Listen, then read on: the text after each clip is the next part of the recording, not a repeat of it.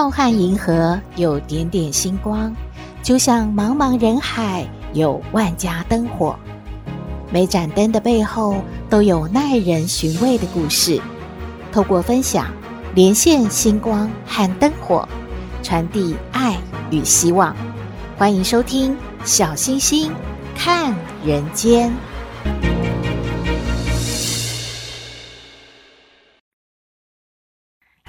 各位好朋友，大家好，大家平安。最近去餐厅用餐、百货公司逛一逛，就会发现不一样的氛围。哎，哇，四周的陈设也不同了，怎么感觉鬼里鬼气的？还有呢，一张照片疯传，一个卖汉堡的西式的这种素食店呢，哎，店员怎么打扮成各国的样子？还有人穿着观音菩萨造型的一个服装，站在那边服务客人呢。当然喽，今年呐、啊，韩国的电视剧最夯的《鱿鱼游戏》里面的造型也有很多人引用哦，在这个各种的活动上面呢，来展示自己变装的能力。小星星发现哇，最近好朋友传给我一个影片，真的要掌声鼓励这个。太厉害的妈妈们，因为最近幼儿园也很忙啊，幼稚园的老师呢都要求小朋友要学习怎么样去有创意啊，来做个造型，真的是苦了妈妈们了。小星星看到影片里面有啊，小朋友打扮成薯条，打扮成自己就是一个汉堡，还有一个小朋友更厉害了，走三步往地上一趴，结果自己变成了一个纸箱，哎，哦，真的。当场啊，小星星真的就要站起来，觉得孩子的妈真的手工艺超强，太厉害了。什么时候我们也流行开始过万圣节了呢？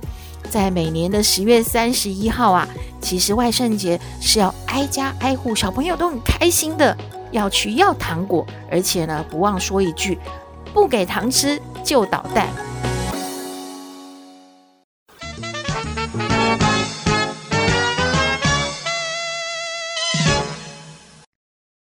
可是您知道吗？万圣节究竟是怎么来的？其实啊，是在天主教会里面，十一月一号是诸圣节，隔天呢，十一月二号是万灵节。那所以十月三十一号的晚上就开始在狂欢了，就开始在庆祝了。可是到底在庆祝什么？在狂欢什么呀？因为啊，西方世界认为呢，十月底啊，活人世界跟死人世界之间的界限。会变得模糊哦，因此死人的灵魂是很容易进入到活人的世界。诶，这跟我们农历的七月鬼门开的那个传说是很像的嘛。那在那一天呢，大家就要穿着奇装异服在外面游行。它目的是什么呢？是希望能够把外面的孤魂野鬼给吓跑的。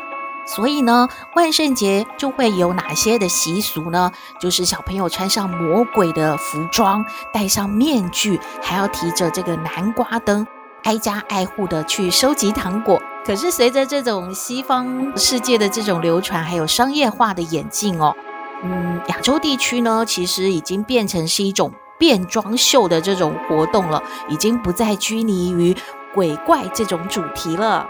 至于说为什么要提南瓜灯呢？这和爱尔兰的有一个传说有关呐、啊。相传古时候呢，有一个人叫做 Jack，好像很多西方人都叫杰克嘛。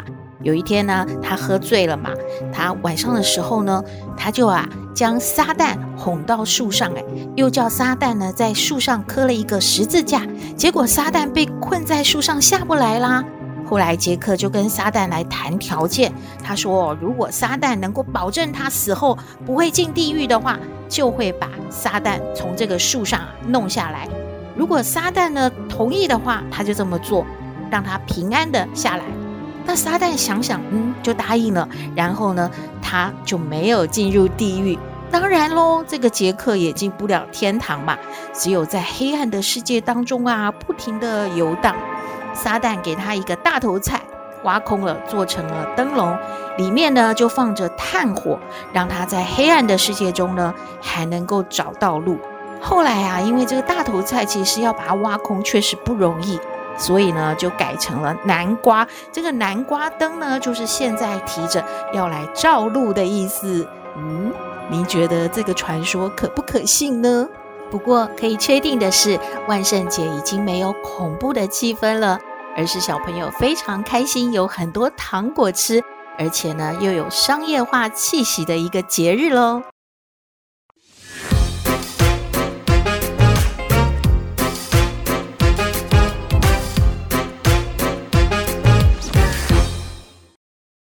回到小星星看人间，很多好朋友都和小星星说，他们还是上班族，所以在星期假日的时候呢，会打开手机，一边加班一边听小星星看人间节目啊！真的太感谢大家的支持了。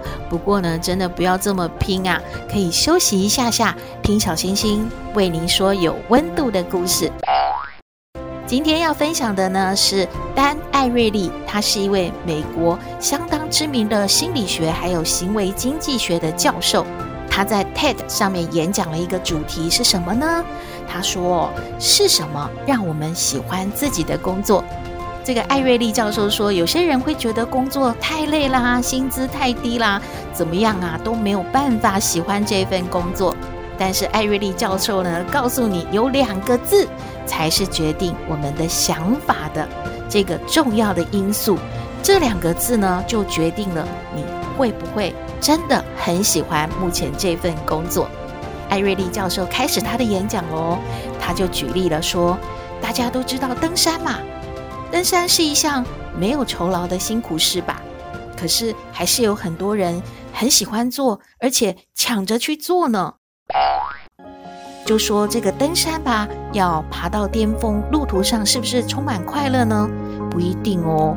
事实上啊，登山是很辛苦的，要忍受低温、高山症，还有很多突发的状况。但是登山者追求的，其实不仅仅是攻顶那一刹那的快乐，他们也在乎过程中的坚持还有挑战。艾瑞利教授说啊，这也就是说明着世界上。还是有很多的事物，我们在乎的不只是得到多少的结果。就像登山，你只是要享受那个攻顶的喜悦吗？其实中间啊，所付出的心力，路途上的辛苦和努力，其实对很多人来说，那是一件很享受的事啊。它也影响着我们做事的动力。而这个动力呢，其实你也可以说是薪水，也可以说是其他的因素。不过呢，最重要的，也就是我今天要和大家说的，我觉得重要的两个字就是意义。艾瑞利教授接着就说啦，他说啊，他到西雅图的一间软体公司工作，这间软体公司呢，为了创造一个新的产品，要求两百位的工程师提出新的想法。经过了一个礼拜，公司的 CEO 却又当着工程师的面呢，取消了这项计划了。这两百位的工程师非常的沮丧，他们认为说，公司的执行长不能够理解他们为了这项计划努力的意义，却轻易的把这些努力呢，直接的丢弃了。这实在是令人很沮丧的一件事啊！忽略了他人的表现，就像在他人的面前把他们的努力撕碎了一样，这感觉真的太差了。当自己呢，很独立的完成了一件事，会觉得这件事情特别的有意义。可是，当你还没有去做，或者是你努力了半天，被人家呢双手一撕撕碎的那种感觉，真的非常的没有意义，感觉自己真的嗯好无趣、哦。艾瑞利教授接着又举例了，他说一个大头钉啊，要经过十二个步骤才可以完成哦。如果全部的步骤只由一个人做的话，产量其实是会很低的。但是做出来的成品呢，是由自己独立完成的话，你会觉得很有成就感，你会很在乎这个大头钉。但是如果说啊，第一个步骤由一个人做，第二个步骤由另一个人做，以此类推的话，产量效率自然会高出很多嘛。但是啊，你每一次都是只是做一个步骤。或许你就不会那么在乎了，毕竟你在这个产品当中并没有花费太多的力气嘛。艾瑞利教授他又举了一个例子，他说，IKEA 曾经呢贩卖过一个快速做蛋糕的商品，消费者只要呢按照那个步骤将材料全部都放好，不需要自己再多准备什么，就有一个香喷喷的蛋糕可以吃了。但是事实上呢，这项商品的销售并不好诶，是因为这样做出来的蛋糕不好吃吗？不是的，而是呢，这个蛋糕实际上并不是自己做好的，就像啊是去蛋糕店买来一样的嘛。因为每个人做出来的都是相同的口味跟外形啊，一点都不觉得有什么特别，而且好像少了那一种参与感，就像嗯很多 DIY 的这种器具一样，接着把它这个螺丝钉配那个螺丝帽，把它组合组合组合，所有都是一样的制式化的出来的产品，就会让人觉得好像没有什么特别嘛，所以呢。IKEA 研究了，我们这么为客户想，这么方便的做一个蛋糕，为什么大家不爱呢？于是啊，IKEA 就改变了配方，改成呢需要由消费者自己去把鸡蛋打散，自己来测量牛奶要加多少，然后呢一样一样的照着这些步骤去做之后，诶，发现客人的参与感有了。果然呐、啊，销量就变好了呢。现场啊，就有学生问艾教授说了：“哎，艾瑞丽教授啊，你这么说的话，是不是说成就感就是做事的意义要比效率来来的重要吗？那这样我们每个人都讲究自己的工作的意义，我们一定要自己去负担一个报告，然后自己去做一个产品，那那？”根本就没有效率，不符合现在的时代的这种呃要求嘛。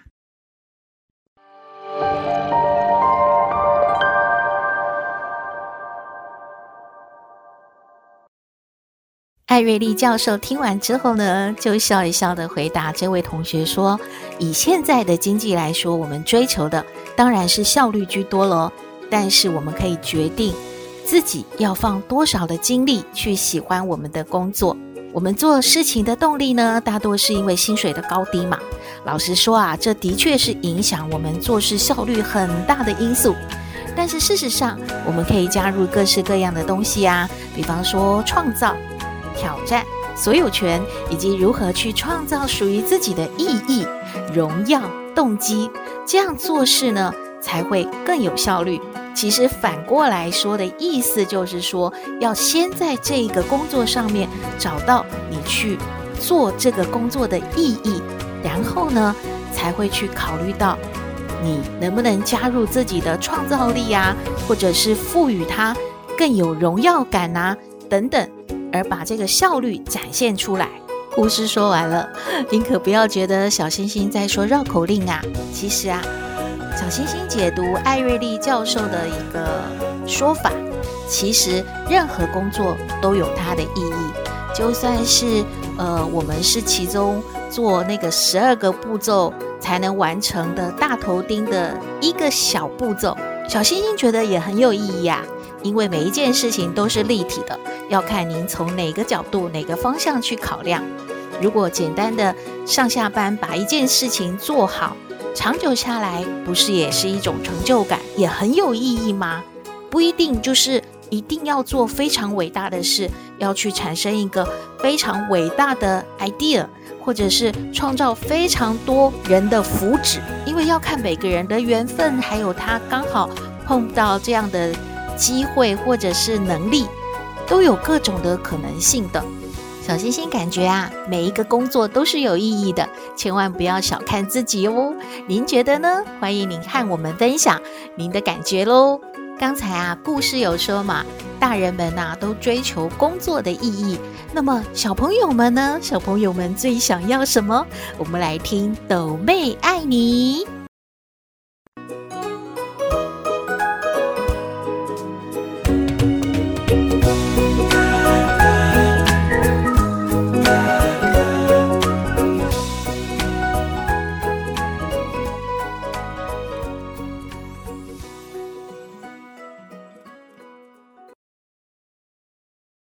是斗妹，有人说我很特别，有人说我无厘头，都没关系啦。我妈妈说我天真可爱又善良，还有斗妹爱你哦。妈妈，妈妈，妈妈！哎，什么事啊？妈妈，如果啊这一次啊我考试有考前三名的话，你你可以送我一双鞋子吗？我觉得我想要一双好漂亮、好漂亮的球鞋哦，可以吗？哎呦，宝贝呀！你不可以这样想。如果你真的想要一双鞋子，妈妈现在就可以买给你，不用等到考试以后哦。你考试啊是要对得起你自己，不是来跟妈妈谈条件的。嗯，真的吗？那那我现在就可以买一双新鞋鞋吗？对呀，如果你真的很喜欢，妈妈就可以买给你呀！啊，太棒了！可是妈妈，这样我就没有什么动力要努力。我没有考前三名，我还是有谢谢。这样，这样人生有什么意义呢？哎呀，我的天，在说什么？阿妈，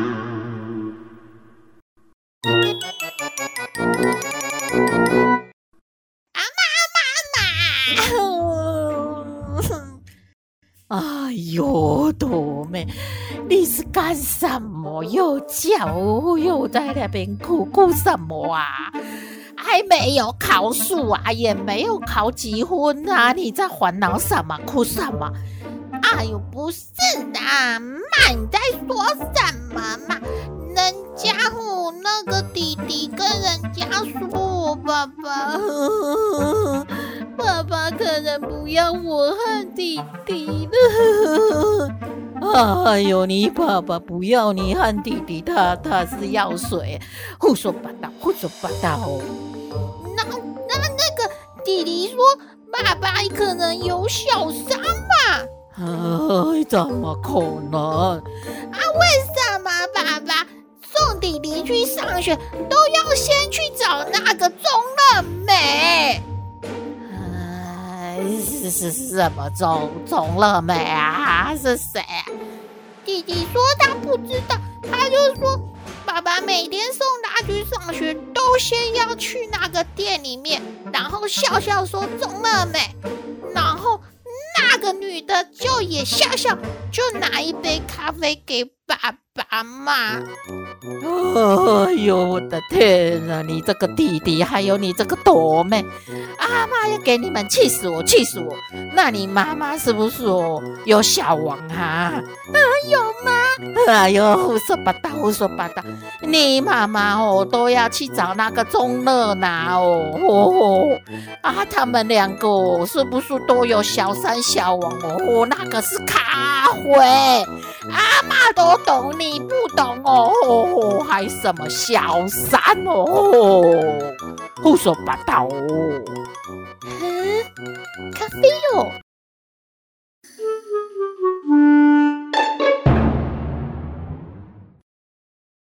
嘿嘿，你给阿妈看看哦，多美啊！啊啊，阿妈这个手机怎么搞的啊？哈，好像跑不动啊！看看看看哦。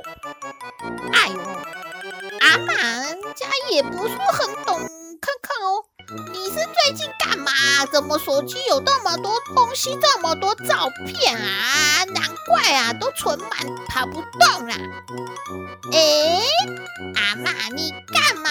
人家是实名制，你怎么把那个那个框框黑黑那个都给他拍照起来？这样哪里有传出去嘛？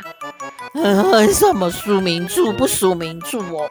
啊，那个膏药，那个黑黑的，不是叫我们拿起手机来拍嘛？你看，阿妈累积好多好多，走到哪里哦都要拍一张哦，很多呢。阿妈，你搞错啦，那个不是要拍照，难怪你的手机哦，哎，都已经满了，都是照片啊，赶快删掉啦！哦，阿妈被你气死呜！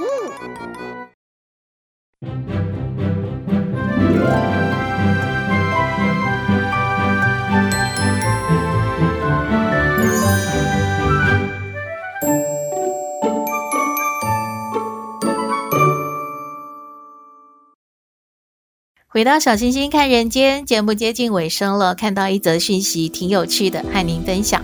有一位网友说，他的妈妈炒的高丽菜真是人间美味啊！而且这个炒高丽菜怎么跟以前完全不同呢？是最近妈妈买的高丽菜特别好吃吗？还是他加了什么很棒的配方吗？于是呢，网友就很好奇的去请教他的妈妈了。接着，关键配方揭晓了，妈妈就说啦。哎呀，你们哦，只会哦买洋芋片呐，然后呢，没有吃完哦，就给它丢在一边的，里面的洋芋片哦就软了嘛，软了之后哦，你们又说不好吃了嘛，不好吃了就要丢掉嘛，啊，丢掉了不就是很浪费吗？所以哦，妈妈就把它拿来炒高丽菜了啦，哇，真的要站起来鼓掌啊！为这位妈妈点赞呐、啊！网友就说了：“赞叹妈妈，佩服妈妈，是不是以后呢，没有吃完的零食都交给妈妈好了？看看啊，妈妈可不可以呢，再变出几道呢桌上的佳肴？你也有兴趣吗？可以试试看哦。高丽菜炒洋芋片，嗯，是一道人间美味呢。”今天的节目就到这边了。你有任何建议，都欢迎您写信给我们，信箱号码是 skystar 五九四八八 at gmail.com。也请您在 Podcast 各平台下载订阅《小星星看人间》节目，一定要订阅喽！您就可以随时欣赏到我们的节目了。也可以关注我们的脸书粉丝页，按赞追踪，只要有新的节目上线。您都会优先知道的哦！祝福您日日是好日，天天都开心，一定要平安哦！我们下次再会喽。